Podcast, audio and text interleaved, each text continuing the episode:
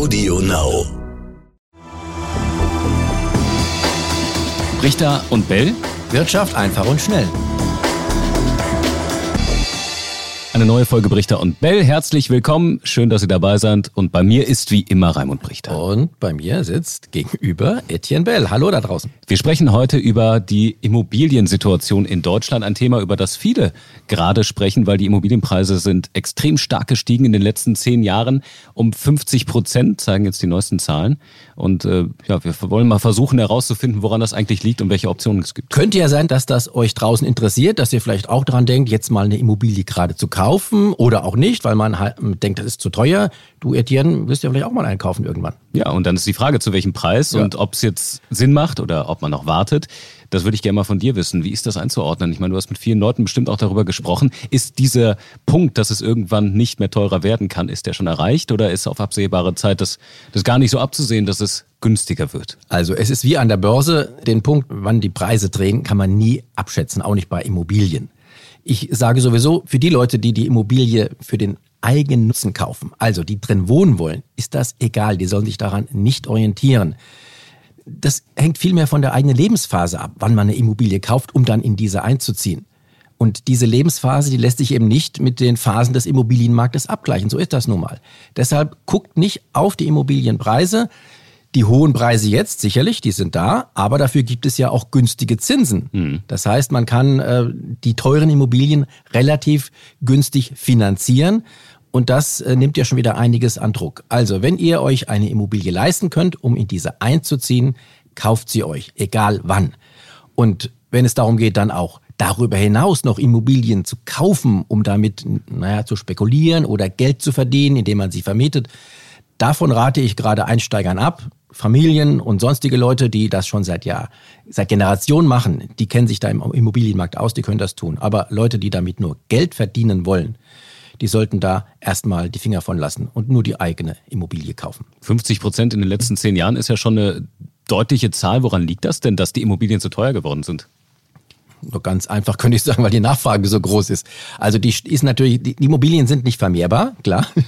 Die Zahl der Immobilien ist immer, äh, die ist zwar nicht äh, immer gleich, weil man kann auch Immobilien teilen, aber die, der Grund und Boden ist immer gleich, der mhm. kann nicht vermehrt werden. So. Ähm, und deswegen, wenn die Nachfrage steigt, müssen die Immobilien teurer werden, vor allen Dingen in bestimmten Regionen. Und wir haben ja in den letzten Jahren und Jahrzehnten dann auch diese Tendenz, über die wir schon häufig gesprochen haben, der niedrigen Zinsen gehabt. Und je niedriger die Zinsen sind, desto günstiger wird es, wie gesagt, sich zu verschulden, desto eher können die Leute sich so eine Immobilie vielleicht glauben, sie leisten zu können.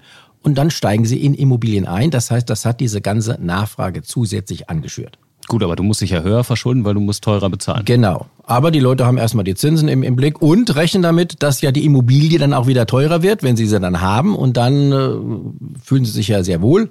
Und dann meinen sie, ja, dann steht ja auch einem, äh, einer hohen Verschuldung auch ein steigender Immobilienpreis gegenüber. Damit sollte man nicht rechnen. Man muss gucken, wenn man sich eine Immobilie kauft und die äh, dann auch bewohnt, dass man sie finanzieren kann. Man muss sein Einkommen äh, angucken und, und sagen, äh, klappt das, passt das mit meinen Einkommen, die zu erwartenden Raten.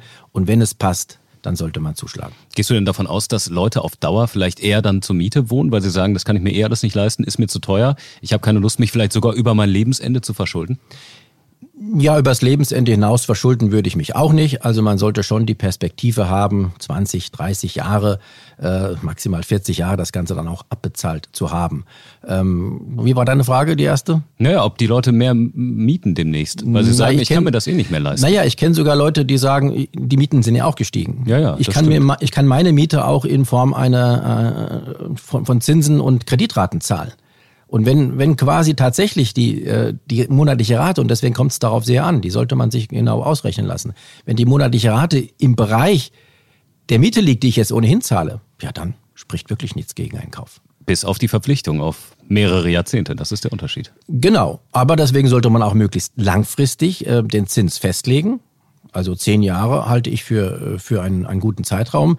Die Zinsen sind ja noch günstig. Sie sind in den letzten Wochen zwar schon wieder leicht angezogen, aber sie sind noch günstig.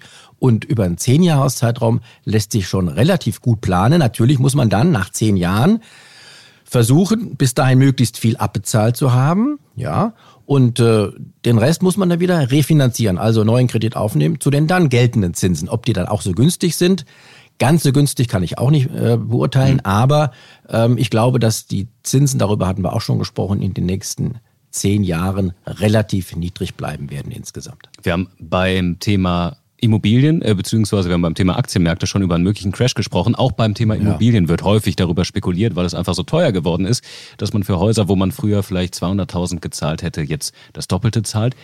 Ist das abzusehen, dass der kommt? Und wenn ja, wie wird das funktionieren? Warum würde so ein Immobiliencrash kommen?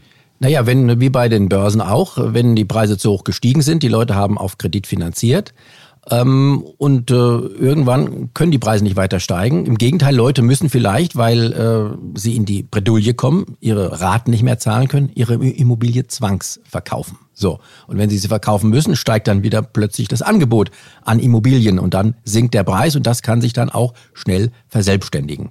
Deshalb nochmal nur kaufen, wenn man es sich leisten kann.